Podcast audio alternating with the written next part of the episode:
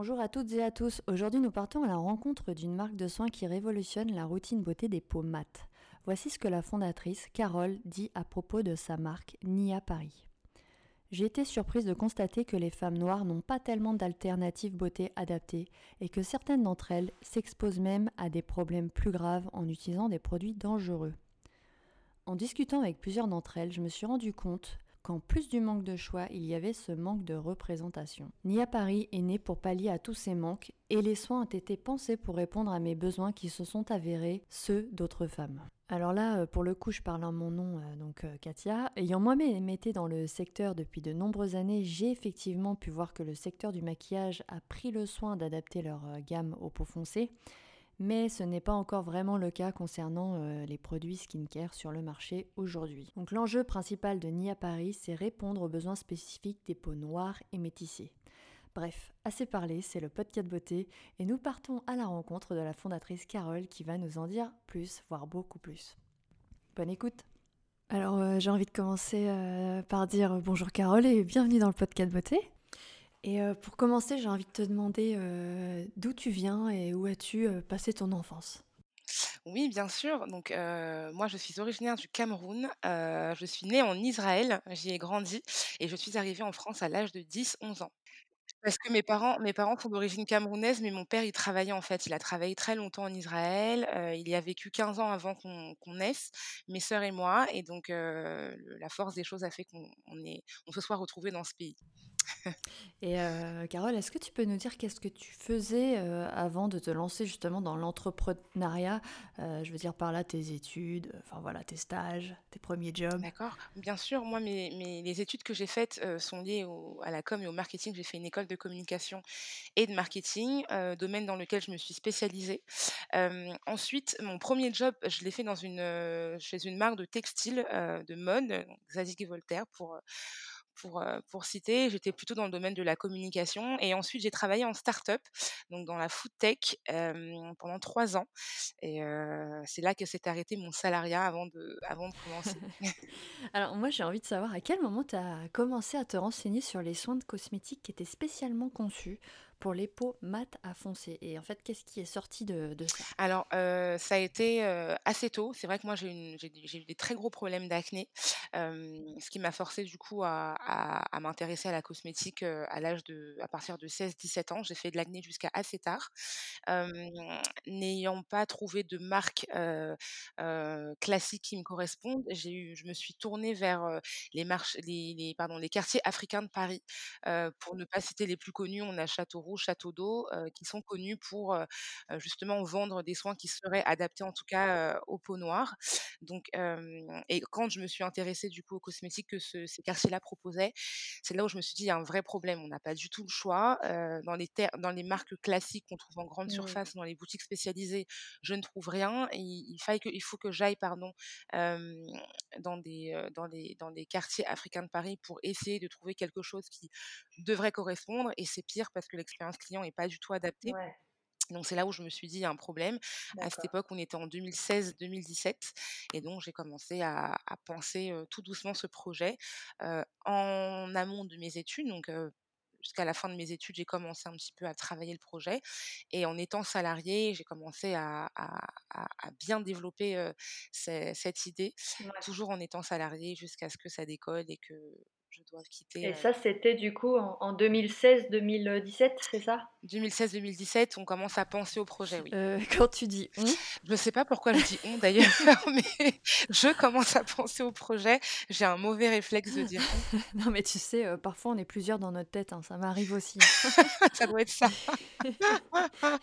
Alors, euh, bon, pour passer à la question suivante, euh, souvent tu... Enfin, souvent, je ne sais plus où je l'ai vu, si c'est euh, sur YouTube, sur, Mhm. sur ton Insta ou même sur ton site, mais en tout cas, j'ai vu que tu avais cité deux chiffres euh, sur tes réseaux Mhm. sociaux qui étaient hyper intéressants.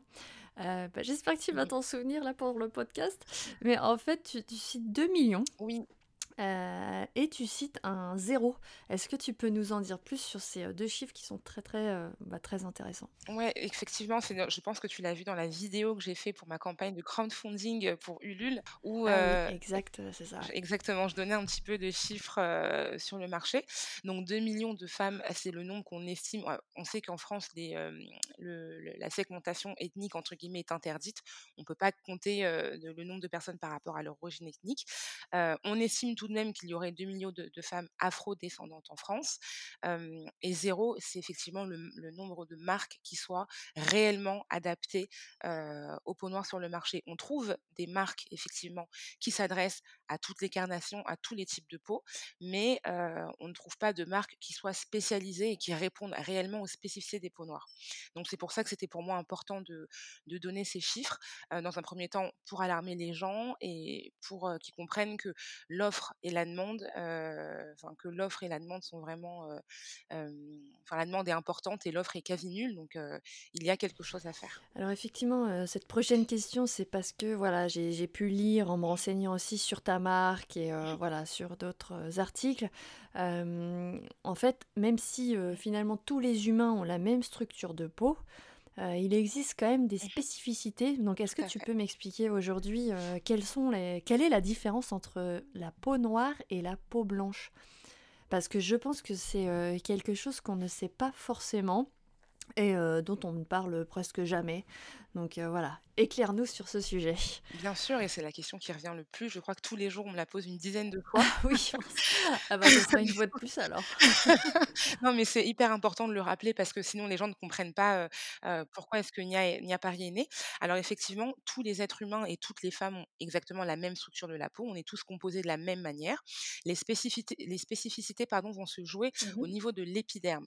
Donc l'épiderme, pour le rappeler, c'est la partie que tout le monde peut toucher, heu, donc la peau et en dessous de l'épiderme, on a plusieurs, heu, tissus, plusieurs fibres, plusieurs organes, notamment la couche cornée. La couche cornée, c'est la la barrière qu'il va y avoir entre l'intérieur et le début de l'extérieur de la peau et quand une femme qui a la qui a la peau blanche, donc une femme caucasienne en a 8, ce qui lui confère une barrière, heu, on va dire normale. Les femmes donc au phototype 4 à 6, c'est-à-dire les femmes Mmh. qui sont, métissées à très noires de peau, en ont 12, entre 10 et 12.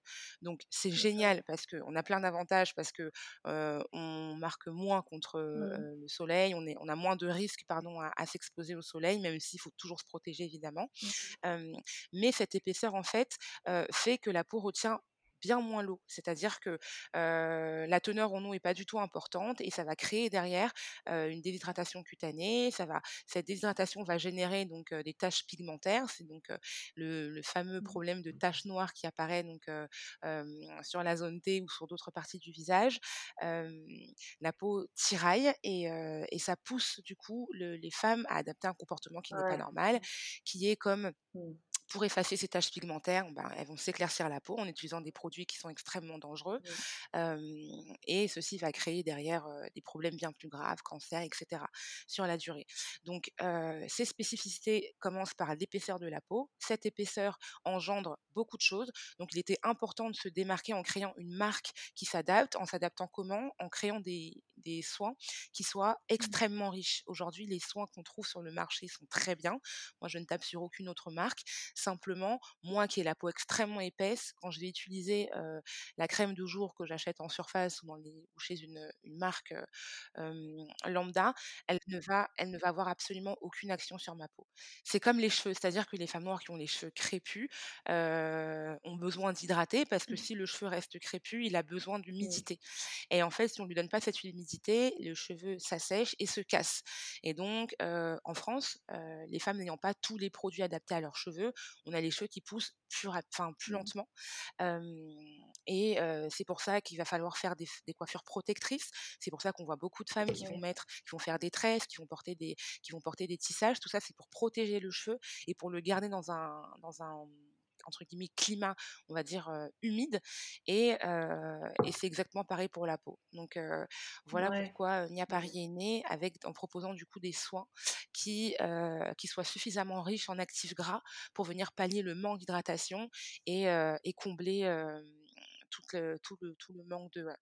Alors justement, heu, raconte-moi, heu, comment, heu, enfin le jour où tu as réellement eu ce déclic, de lancer, de créer ta marque. Est-ce que c'est parce que justement tu as testé des crèmes, ça te faisait rien ou alors justement ça empirait, ta peau? Heu, voilà, moi j'ai envie de comprendre, heu, comment tu as commencé, heu, par quoi tu as commencé, qu'est-ce que tu as créé en premier? Enfin voilà, raconte-moi, vraiment le ce déclic. Bien sûr. Alors le déclic, je le disais tout à l'heure, j'ai fait j'ai fait une grosse, grosse, acné qui a duré c'est ça, qui a duré jusqu'à mes, heu, 23-24 ans. Donc j'ai été évidemment voir tout ce qui est dermatologue, pharmacien et Mmh. cetera et on avait ils avaient jamais la bonne réponse pour moi. Tout ce qu'on me disait toujours, c'est: «Vous mangez mal, vous vous lavez Mmh. mal le visage, il y a certainement un problème, mais ça vient de vous». Alors effectivement, je n'ai pas la science infuse, mais je sais que comment je me Ouais. nettoie le visage et et je sais que je fais attention à mon alimentation. Du coup, les réponses ne me satisfaisaient pas.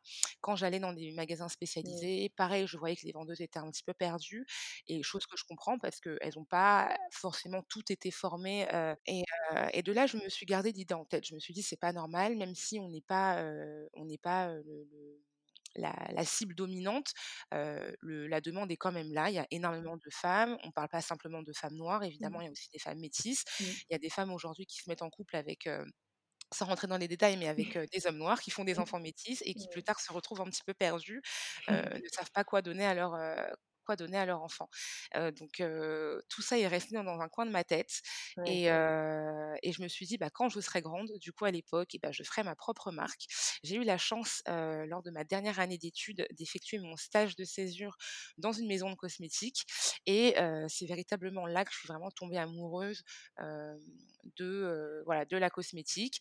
J'ai pu voir donc le processus de création d'une, d'un soin de A à Z. La la maison de cosmétiques dans laquelle j'ai effectué mon stage a eu la bonne idée, en fait, pour tous les stagiaires, de leur faire faire des, des immersions dans chaque Ouais. département, Mmh.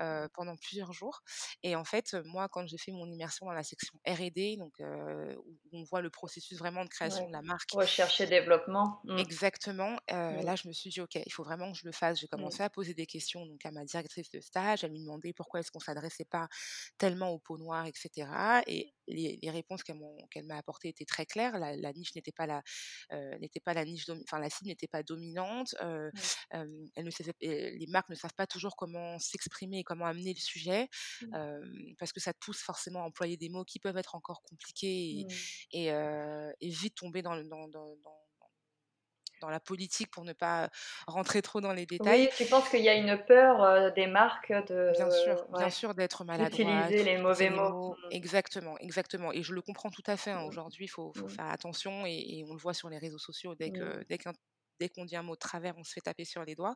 Donc voilà, je comprends que certaines marques soient friandes, mais bon, je me suis dit: «Voilà, ils ont des équipes de professionnels», je sais pas pourquoi les gens ont peur de de d'aller sur ce créneau-là.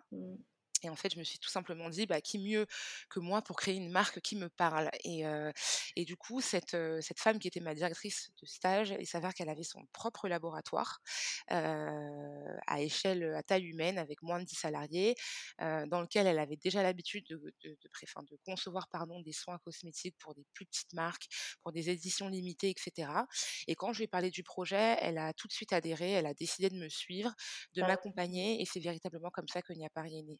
Vraiment eu la chance de tomber sur, une, Oui, en fait, tu étais là au bon moment, quoi. exactement, les étoiles étaient alignées, Au j'étais bon là moment. Bah, c'est souvent comme ça, en fait, hein, dans la vie. exactement, mais oui, ça. Alors, pourquoi, heu, le nom Nia Paris? Heu, Nia Paris, pour la petite histoire, Nia, c'est le nom de ma maman, c'est le nom de jeune fille de ma maman. Donc comme je le disais, moi, je suis originaire du Cameroun, heu, j'ai énormément de femmes dans ma famille et chez nous, Nia, ça a une, forte signification, donc ce sont des femmes fortes et déterminées. Je trouvais que c'était un joli clin d'œil, surtout à ma maman qui, qui, qui pour moi est mon modèle, absolu. Donc voilà, c'était un petit clin d'œil. En plus de ça, je trouve que c'est joli, c'est facile à prononcer, donc Oui, c'est vrai, c'est, très joli, c'est et en plus, on s'en souvient, donc heu, parfait. exactement, donc heu, voilà pour la petite histoire Nia Paris. Et heu, bah, j'imagine, qu'au début de lorsque tu même pensais à créer ta marque et que tu en parlais autour de toi, tu as eu pas mal d'avis, que ce soit positifs ou négatifs, des avis, bah, des personnes autour de toi, que ce soit la famille, les amis, des collègues ou même des gens que tu connaissais à peine. Qu'est-ce qui était la question, finalement qui te stressait, le plus? Oui, bah, c'était, «Tu n'as pas fait d'études de cosmétologie, en quoi est-ce que tu vas être légitime?»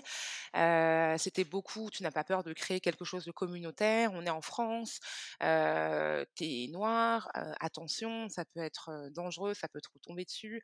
Est-ce que tu as pas peur que ce soit mal compris?»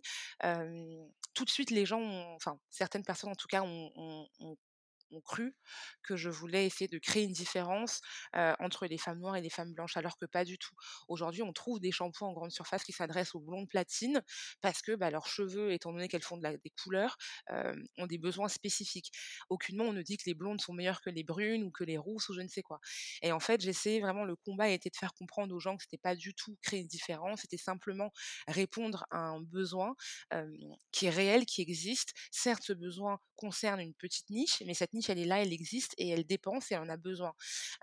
Aujourd'hui, je le rappelle, les soins peuvent être utilisés par des femmes et sont utilisés. Moi, j'ai 30 de ma Mmh. clientèle qui est caucasienne, j'ai des femmes qui sont asiatiques, qui sont, heu, voilà, qui qui achètent les produits, ça ne leur brûle absolument pas la peau, heu, au contraire, puisque c'est des produits qui sont riches, donc Mmh. le Mmh. l'hydratation est encore, est encore mieux.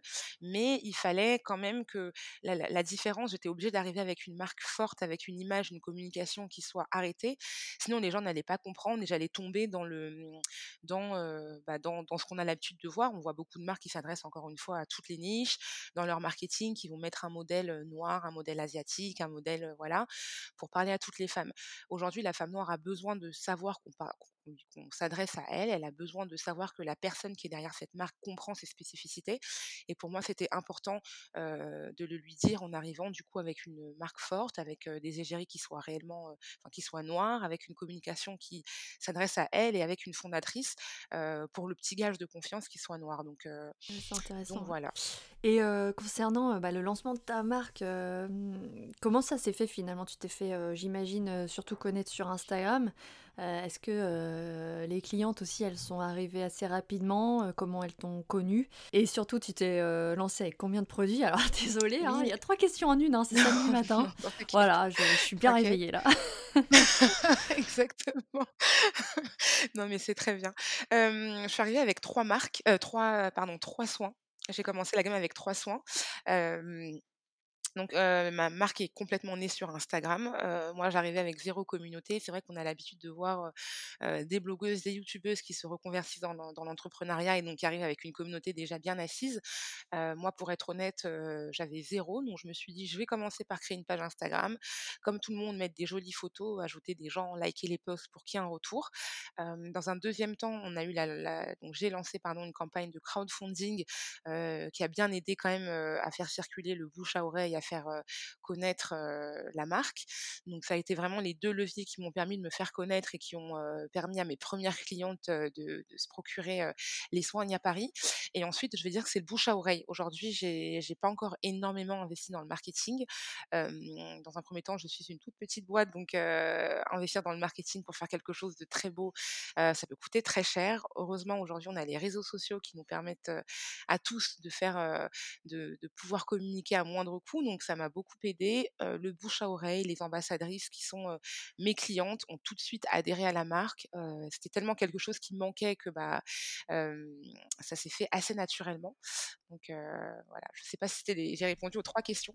Oui, oui, parfaitement, tu réponds à toutes les questions. Est-ce que tu peux m'en dire un petit peu plus sur, bah, finalement les formules qui sont utilisées dans les produits, Nia Paris? Heu, est-ce qu'elles sont, heu, naturelles? Heu, qu'est-ce qui fait que finalement tu aies plus d'hydratation que d'autres formules? Voilà, j'aimerais, comprendre un petit peu tout ça. Bien sûr. Alors oui, effectivement, tous les soins sont, entièrement naturels, à 100 Heu, les ingrédients qu'on va mettre sont des ingrédients qui sont, vraiment riches. Donc on a on retrouve beaucoup de miel, beaucoup d'huile de tournesol qui sont des actifs, bio, d'origine biologique. On retrouve un petit peu de beurre de karité qui est le seul, le seul ingrédient qui nous arrive de l'étranger. Même si tout est fait en France, j'ai quand même tenu à mettre, voilà ce petit beurre qui est connu de tous parce qu'il a des il a des incroyables incroyable pour tous les types de peau et davantage pour les peaux noires. Donc on retrouve beurre de karité, miel, huile de tournesol. On retrouve aussi du citron, tout ce qui est riche en antioxydants, vitamine C, pamplemousse, agrumes, voilà, que des, que des ingrédients, que des fruits, que des, enfin, des agrumes de fruits, des ingrédients sains, des ingrédients qui, sont, qui soient riches, qui sont riches, pardon, sans être voilà, trop gras, sans venir étouffer la peau. Donc bah, finalement, tu as répondu à une de mes questions, une de mes dernières questions sur cette partie, c'est est-ce que les produits sont 100% français? Alors la plupart oui, sauf que tu importes quelques produits quand même de l'étranger, mais en tout cas tout est made in France tout est fait en France, il n'y a que le beurre de karité qui nous arrive de l'étranger et on essaye de trouver des alternatives, même si trouver du beurre de karité en France aujourd'hui c'est quasiment impossible sans qu'il soit complètement transformé et pas du tout pur. J'avais besoin de quelque chose qui soit pur, qui soit brut, qui soit pas transformé chimiquement. Et c'est pour ça que je l'ai fait venir donc du Cameroun, qui est mon pays d'origine. mais sinon, tout est fait en France, dans le sud de la France, dans notre laboratoire. Mais oui, c'est vrai qu'on n'en a pas parlé, mais du coup, tu es basé où? Alors le laboratoire, effectivement, est dans le sud-ouest de la France, donc ce qui est, par, qui est parfait, parce que moi qui suis donc, à Paris, ça me permet d'avoir vraiment une vue complète sur la production, et c'était hyper important pour moi. Donc oui, on est dans le sud de la France, ce qui est génial quand on prendre un peu de, prendre un peu de week-end, profiter du soleil, on peut descendre un peu. Ah, c'est canon, là tu me, tu me fais rêver. Alors, voilà, on va passer aux questions beauté. Euh, ta beauté à toi, c'est dans tous les podcasts beauté. bien. Tout le monde y passe. Hein. Euh, j'ai envie de savoir quel est le meilleur conseil beauté qu'on t'ait donné dans la vie? Euh, le meilleur conseil beauté qu'on m'ait donné dans la vie, c'était d'apprendre à connaître ma peau si on ne connaît pas sa peau, on, ne sait tout simplement pas quoi utiliser. On va avoir tendance à se tourner vers quelque chose parce que bah, y a un bon marketing autour ou parce qu'on nous a dit de l'utiliser. moi, je suis, pas, je ne suis pas Rihanna, je ne suis pas Beyoncé, donc je peux pas m'amuser à utiliser les mêmes soins qu'eux parce que ma peau ne va tout simplement pas réagir de la même façon. On n'a pas la même alimentation, on vit pas dans le même pays. Aujourd'hui, même si le marketing sert à ça, c'est important de connaître sa peau de connaître ses spécificités pour, pour savoir quoi utiliser. Et c'est vraiment le meilleur conseil que j'ai eu, parce qu'à partir du moment où j'ai appris à observer ma peau, à comprendre comment elle réagissait, à comprendre comment elle réagissait pendant mes périodes, en hiver, en été, lors de différentes saisons, c'est là où j'ai su vers quoi me tourner, et ça m'a beaucoup en tout cas aidé à, concevoir cette marque et du coup à proposer à toutes les filles, toutes les clientes ce qu'il fallait utiliser. Donc vraiment apprenez à connaître votre peau en la regardant, en l'observant, comprenant ses réactions. Et, euh, ouais, c'est vrai, Alors, est-ce que tu peux me parler de ta routine beauté euh, du matin, par exemple? Le matin, la première chose que je fais, même si je ne me suis, je dors pas maquillée, je me nettoie le visage. Il faut savoir que c'est la nuit que la peau travaille. moi, j'aime bien mettre la crème hydratante du coup sur le visage la nuit parce que voilà, je trouve que ça travaille mieux le matin j'ai le visage tout repulpé. Mais j'aime bien me nettoyer le visage avec donc un petit gel nettoyant doux, pas quelque chose d'agressif. évidemment, j'utilise le gel nettoyant de ma marque. donc je me nettoie la, peau avec ce savon et j'applique une petite lotion, une petite brume, toujours de chez Nia Paris, que je laisse voilà flotter sur mon visage et sécher tranquillement quand je n'ai pas à sortir ou à me maquiller. Et si je dois sortir, je me lave le visage j'applique une petite crème hydratante qui, protège un petit peu avant d'appliquer mon maquillage. Alors maintenant, j'ai envie de savoir quel est le produit qui est vraiment indispensable pour toi, le produit de beauté que tu vraiment en vacances, en week-end, même quand tu dors une soirée quelque part? Celui que j'emmène toujours, toujours avec moi, c'est la lotion La Brume. D'ailleurs, ça fait un an que je l'utilise quasiment quotidiennement, presque toutes les heures depuis qu'on a porté le masque de façon obligatoire. La lotion, parce que je le redisais, là, les, femmes noires souffrent de sécheresse cutanée, donc c'est important de s'hydrater la peau. Simplement, c'est compliqué quand on est dehors de devoir de temps en temps appliquer de la crème pour celles qui sont maquillées, parce qu'on a les mains pas forcément propres. Donc moi, j'ai ma petite lotion que j'utilise également en brume, avec lequel, moi, je maquille pas beaucoup, hein, mais en vacances, j'aime bien en asperger un petit peu sur le visage, sur le cou, pour hydrater la peau, pour la protéger. J'aime beaucoup. On n'a pas encore développé de crème mmh. solaire, mais voilà, c'est dans les petits papiers. c'est vrai que j'y pense de plus en plus. Une crème fortement protectrice de la même façon, qu'on aurait le même mmh. usage qu'une crème solaire. En attendant, en tout cas, moi, c'est la lotion, la brume que j'utilise mmh. et que j'emmène partout, partout. Et c'est le produit dont tu es le plus fier aussi, la, la brume? Parce qu'en fait, c'était une autre question, mais j'ai l'impression que la brume, euh, il est au summum. c'est c'est c'est difficile à choisir parce que je suis très attachée à mes quatre petits bébés. Mais c'est vrai que je suis assez fière de cette lotion. C'est vrai que c'était très, très demandé. Et ce produit vient des clientes à la base? C'est elles qui te l'ont demandé? Tous les produits viennent des clientes. C'est-à-dire qu'effectivement, j'ai fait mon étude de marché, mais n'arrivant de n'ayant pas de communauté de communauté, la meilleure manière pour moi de me faire connaître, c'était de placer vraiment la cliente au cœur de la stratégie. Donc ce que j'ai fait au départ, c'est que j'ai contacté toutes mes bêta-testeuses sur, sur Instagram, j'envoyais des messages. Est-ce que ça vous dit d'essayer des soins gratuitement? Les filles acceptaient, elles essayaient. Et en fait, on se rencontrait toutes les semaines. À l'époque, on pouvait encore le faire en tout cas. on se rencontrait toutes les semaines pour parler de la marque, pour avancer ensemble. Elles me disaient ce qui allait, ce qui allait pas. Au fur et à mesure, cette petite communauté a grandi. Et au fur et à mesure, j'ai commencé à demander bah, qu'est-ce que vous aimeriez voir de plus dans la gamme à Paris? Et le produit qui ressortait le plus, c'était toujours une lotion, une lotion, une lotion, une lotion. Donc, je suis assez contente quand je vois comment, comment elle fonctionne. Je suis, plutôt fière. Tu m'étonnes, tu m'étonnes. C'était le produit le plus dur à réaliser ou pas, la lotion? C'était pas forcément le plus dur à réaliser, mais c'est vrai que la petite prouesse qu'on a réussi à faire, c'est que c'est une lotion avec uniquement un actif. Aujourd'hui, on trouve des lotions qui sont, qui sont composées de, enfin, qui sont formulées avec pas mal d'ingrédients. Mmh. moi, je voulais pas de produits, même si la plupart de mes produits sont quand même formulés avec plusieurs ingrédients.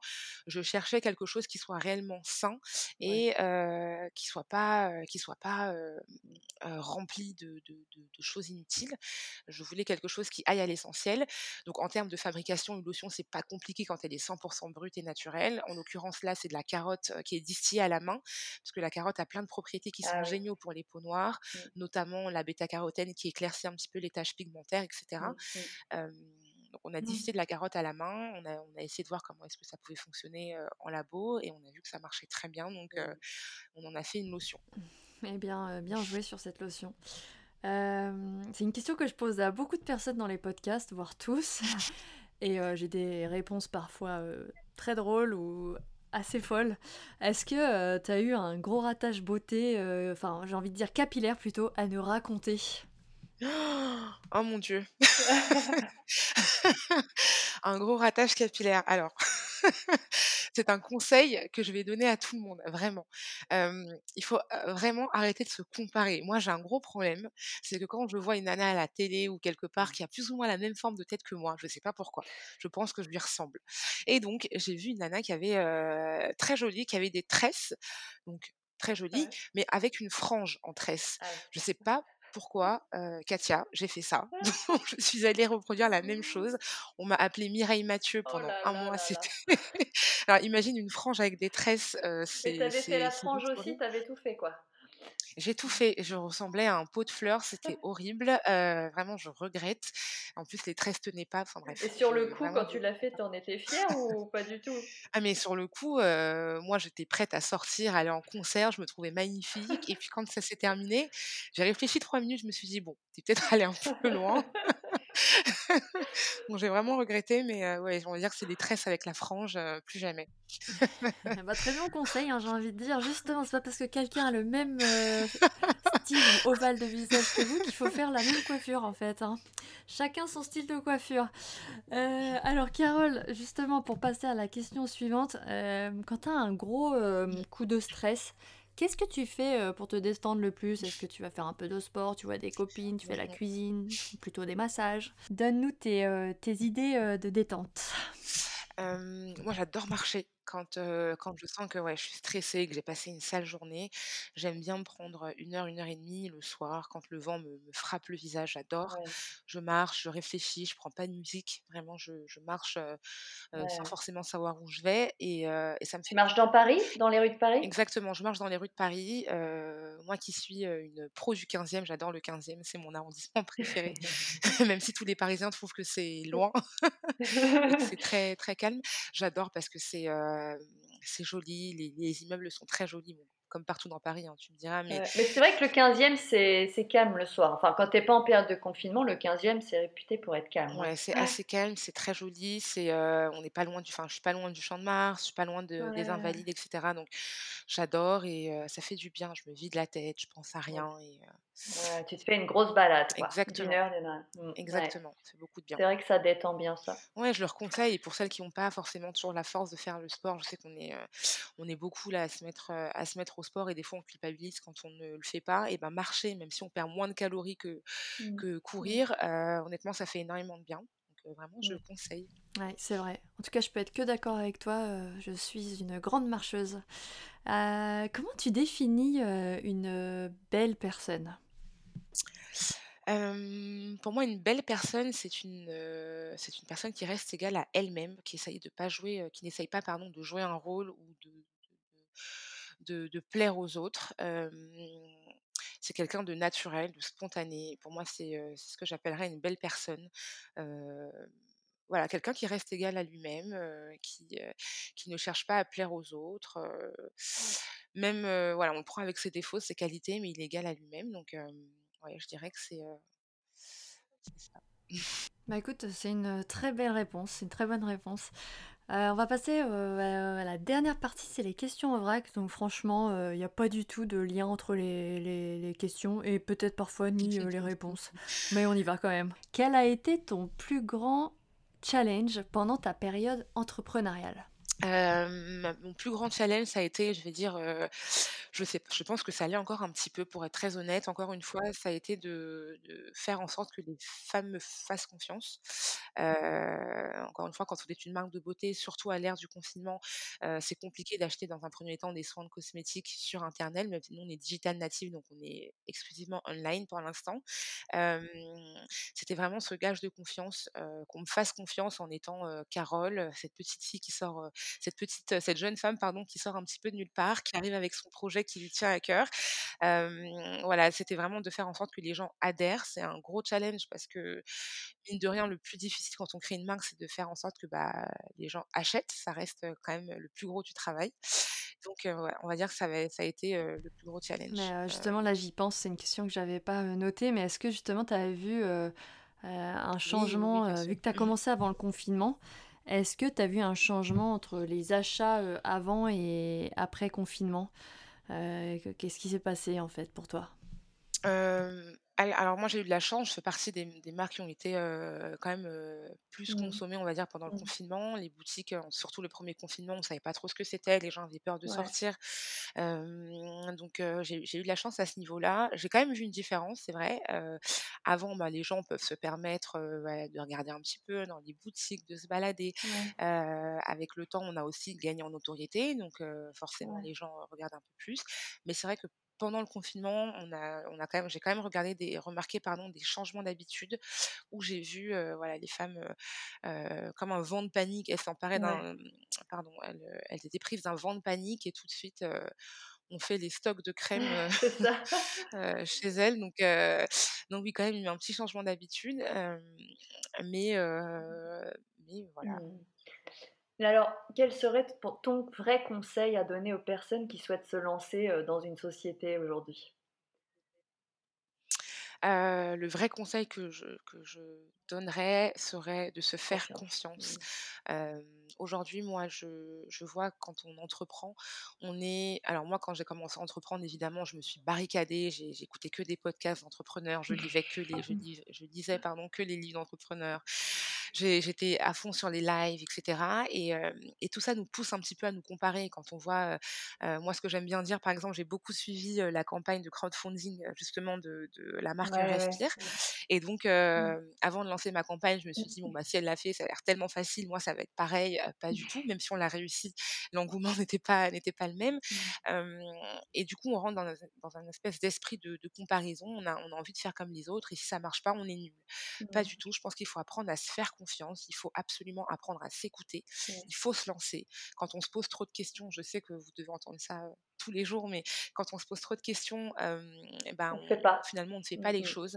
Exactement et il faut il faut se faire confiance, écouter son Mmh. instinct. Je pense qu'avec un petit peu de bon sens, heu, on arrive à prendre de très belles décisions. Donc heu, vraiment lancez-vous, c'est ça. Faites-vous confiance et ayez confiance ouais, je moi, c'est quelque chose que j'ai appris, hein.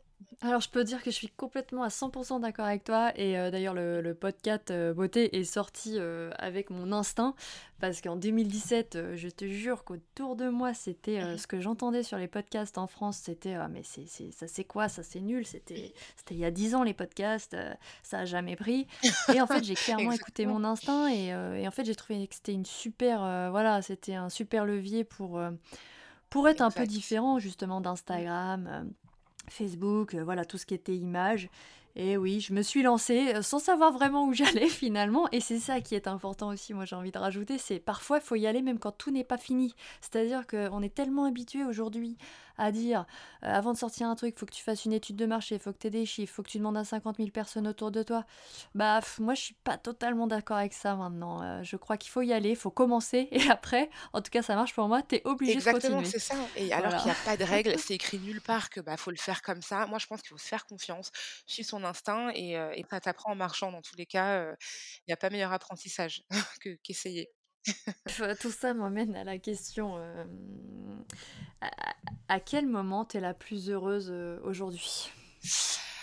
À quel moment je suis la plus heureuse? Heu, quand je reçois des messages de de de clientes, de d'amis, de de personnes que je ne connais pas, qui me remercient pour les produits, qui me remercient pour, pour le message que j'essaye de véhiculer à travers Ouais, Paris. C'est des personnes que je ne connais ni d'Adam ni d'Ève et quand je vois, Mmh. le cœur et le temps qu'ils prennent, à à venir me remercier, je trouve Mmh. ça incroyable. Moi, voilà, ça Mmh. me je je suis pas quelqu'un de même Mmh. quand j'aime quelque chose, je prends pas la pas l'habitude d'aller mettre, 5 étoiles ou d'aller, laisser un bon commentaire et c'est vrai que quand tu entreprends, tu te rends compte de l'importance que c'est et aujourd'hui quand je vois, des personnes que je ne connais pas qui viennent et qui m'encouragent, qui me suivent depuis le début, sans rien demander en retour, bah, franchement, je peux te dire que c'est une source de motivation qui est incroyable et moi aujourd'hui c'est c'est mon moteur quoi. C'est vraiment, ce qui me procure ma plus grande joie, aujourd'hui. C'est vraiment ça. Heu, j j'avoue que c'est pareil pour les podcasts, quand tu vois qu'une personne, t'a mis un petit 5 ou un petit commentaire, d'ailleurs, heu, je les lis, hein, vos commentaires, merci beaucoup et ben, c'est vrai que ça fait vraiment plaisir et on se rend pas compte de, voilà, de l'aide que ça peut nous apporter, en tout cas au quotidien. Ah mais en plus tu mérites, heu, tu mérites, heu, tu mérites un 5 parce que moi qui suis, heu, une grande Ouais. consommatrice de podcasts, j'en connais très, très peu qui abordent la be la beauté comme tu le fais donc heu, Ah très, bah, très contente de le faire avec toi. Merci Bravo pour ce que tu fais. Donc ouais, tu mérites amplement 5 étoiles. Bah, j'espère que tu m'as mis un 5 alors. Mais bien sûr! Alors, bah, écoute, on arrive aux toutes dernières questions. Où est-ce que ah, alors non, j'en ai une autre en fait, heu, qui me vient aussi, qui était pas prévue. Est-ce que tu penses, heu, ou tu as envie d'ouvrir une boutique? Alors c'est vrai que, le l'objectif à à moyen terme effectivement, c'était de créer un espace lié à la beauté. Mmh, donc que ce soit une boutique ou à côté avec, une un petit centre de beauté pour qu'on prenne, soin mmh, des peaux en direct. Bon aujourd'hui, notre ami la covid nous montre que, bon, bah, va falloir patienter. Bien pour l'instant, mais c'est vrai que c'est vrai que c'est dans les petits papiers. J'aimerais bien, oui, créer un espace où, toutes les femmes puissent venir un petit peu se détendre, prendre soin d'elles avec des soins qui soient adaptés, avec des produits, ouais. voilà, un petit salon de Et et et et et même, je suis en train de penser, même pour qu'on puisse faire, tu sais, notre diagnostic de peau, parce que c'est vrai que parfois, moi je l'entends souvent en étant, quand même dans ce milieu depuis longtemps, les gens ne savent pas forcément comment faire un diagnostic de leur peau. Heu, c'est une question, heu, qui revient souvent et heu, parfois, vu que je suis dans la beauté, j'ai des copines qui me disent: «Est-ce que tu peux me faire un diagnostic de peau?»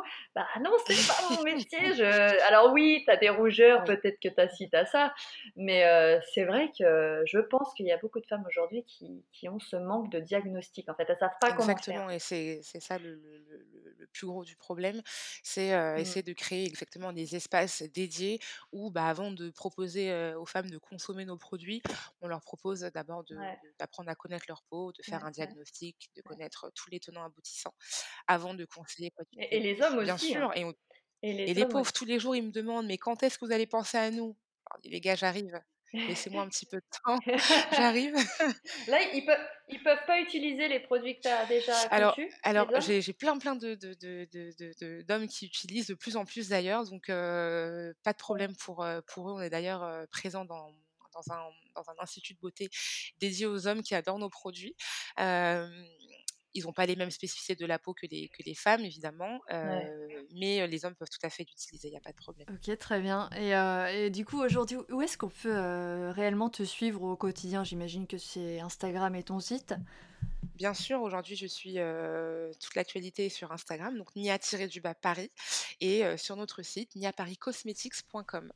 Ok, ok. Alors bah voilà, c'est bientôt la fin. Là, t'es en roue libre. Je te laisse adresser le message que tu veux aux auditrices et aux auditeurs des, du podcast beauté. Alors voilà, c'est à toi.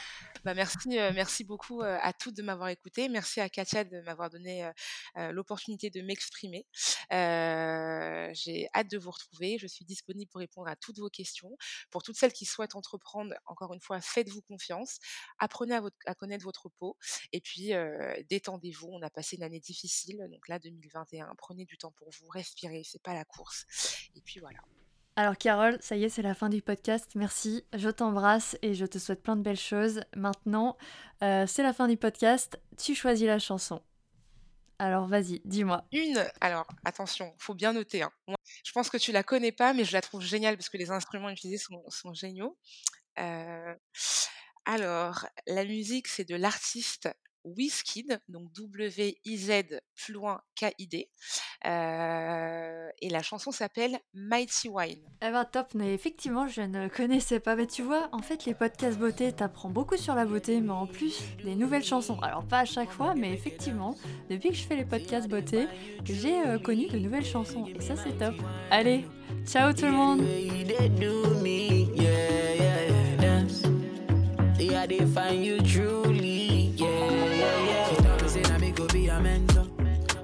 say I been a she young whoa, baby mentor. And the things you do with yourself, you they bust my mind, mentor. I'ma get some be mal not get it. Till the money, more take a sorrow. I they love how you move to the bass like whoa. You get the way you they do me. I'ma get make it dance.